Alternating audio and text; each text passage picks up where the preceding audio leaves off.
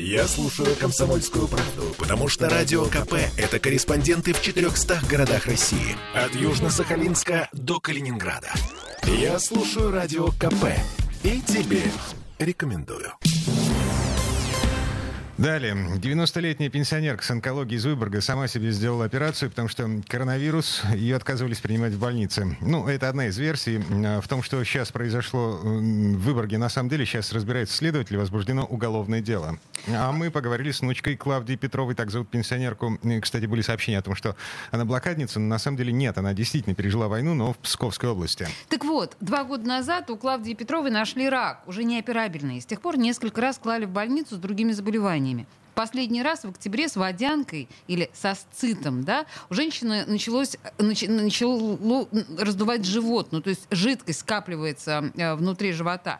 8 ноября ее выписали, но без улучшений. А через пару часов после этого бабушке пришел положительный тест на коронавирус. Это важная деталь в этой истории, мы к ней еще вернемся. Родственники утверждают, что когда с животом стало совсем плохо, они вызвали скорую помощь, но Клавдию Петрову отказались вести в районную больницу, потому что у них в базе она числилась как как больная коронавирусом, поэтому ее собирались ввести в ковидарий. Но семья отказалась, э, потому что никаких симптомов коронавируса, никакого доверия к ПЦР-тесту и опасения, что из ковидария бабушка уже не вернется. А.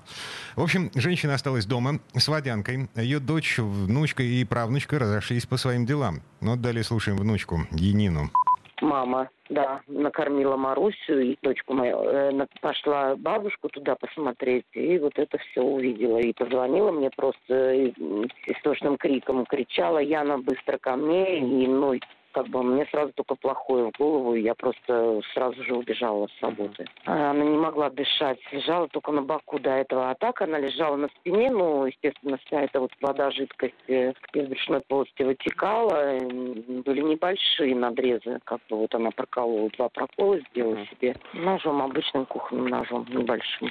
И она сказала, что мне теперь хорошо. Но она очень каялась, она очень винилась, она кричала, плакала. Она очень напугана, к ней постоянно ходят следователи. Очень напугана всей этой ситуацией. Она просто не понимает, что происходит. И она боится, что мы в опасности, что ну, как бы она говорит, пока я не увижу их, ну вот что, что с нами все хорошо, она не успокоится. Она просто думает, что нас могут за это наказать как бы. И вот она просто просила прощения, что простите, и все такое.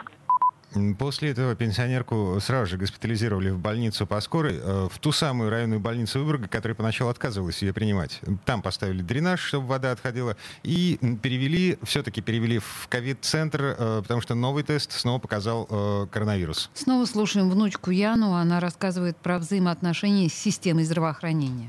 Ну, вот мы 31-го первый раз ее отвезли уже с животом, ну, как бы туда, 31 октября.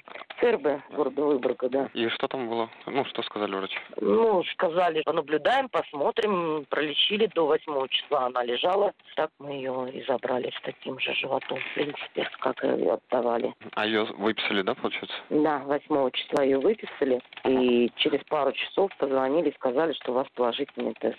А я так понимаю, ваша бабушка сама тест этот не сдавала? Она утверждает, она в здравом рассудке, она утверждает, что нет, потому что она говорит, в палате у женщины приходили, брали мазок, ну, вот этот ПЦР, у меня, говорит, ничего не брали. Uh-huh. Я не знаю, возможно, может быть, кровь, но я вроде как не слышала, чтобы кровь брали на анализ для коронавируса. Именно берут именно мазки ведь, не знаю. У нее, получается, бессимптомно проходит? Да, ничего uh-huh. нету. И не было ничего, и нету ничего. И мы с ней все были рядом, и у нас тоже ничего, как бы, ничего нет. Да, Сегодня понимаю. я разговаривала с врачом, он сказал, я спросила, какие симптомы есть ковида, нет, нет, ничего нету. КТ хорошее, ничего нету. 90 лет женщине, еще раз повторим. Комитет здравоохранения Ленобласти проводит проверку, утверждает, что ПЦР-тест э, госпожи Петровой сделали э, перед ноябрьской госпитализацией. Он оказался положительным. Родственникам предложили Тоснинскую райбольницу, где лечат пациентов с коронавирусом, но семья отказалась. В дальнейшем женщина находилась на амбулаторном наблюдении. Тест на коронавирус проводился еще дважды. Оба результата были положительными. Трагическим стечением обстоятельств стало то, что в момент резкого ухудшения состояния никого не не было рядом с больной. Это цитата из официального сообщения областного комздрава. Ну и вот как Янина, внучка Клавдии Петровой, объясняет поступок своей бабушки, с ее же слов. Она сказала, что, ну, хотела облегчить себе вот эту боль. Боль хотела облегчить. Она сказала, что не может. И она сказала, я не могу смотреть, как, как мучается Галя, ну, моя мама. Ну, что не мучается, а что, ну, как не хотела на нее, как бы, ну, вот, что обузой не хотела быть. Она до последнего старалась все делать сама. Она сильная, очень сильная. Но боль была сильнее ее, да.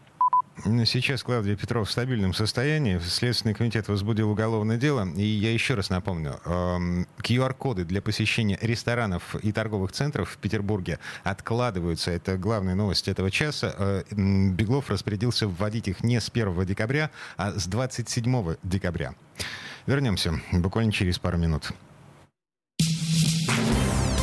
Темы дня.